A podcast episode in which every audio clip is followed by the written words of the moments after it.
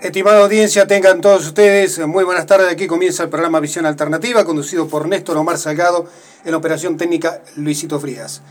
Quiero comenzar contándote un cuento que escribí hace unos años y que ha sido premiado hace un tiempo en la localidad de Guaminí, por la biblioteca de Guaminí, en un concurso literario que está basado en un hecho de la vida real, pero con algo de fantasía de parte también del escritor eh, también agradezco a Carlos Valle, que en algún momento me orientó, era un hombre que conocía mucho a, este hombre, a este croto, y que justamente a través de su conocimiento y de mi conocimiento de esta persona también, pude escribir un cuento que tiene algo de fantasía, un poco de buen humor, alguna un poco de ironía también, pero que relata quizá la historia de muchos hombres que, caminantes que recorrían las distintas estancias de la provincia de Buenos Aires de otras provincias seguramente también, y también las chacras.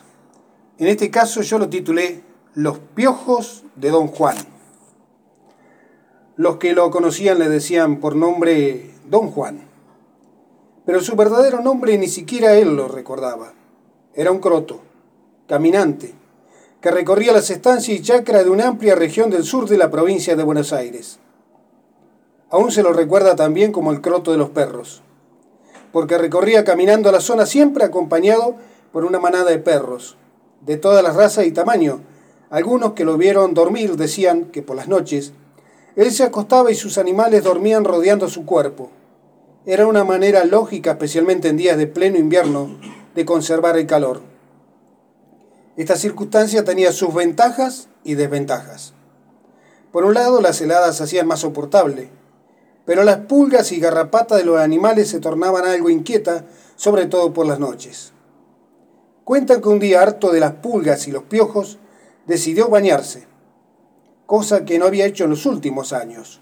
A lo sumo, algún día, llegado a un molino, solía lavarse la cara y las manos en el caño donde fluía el agua a los bebederos de la hacienda.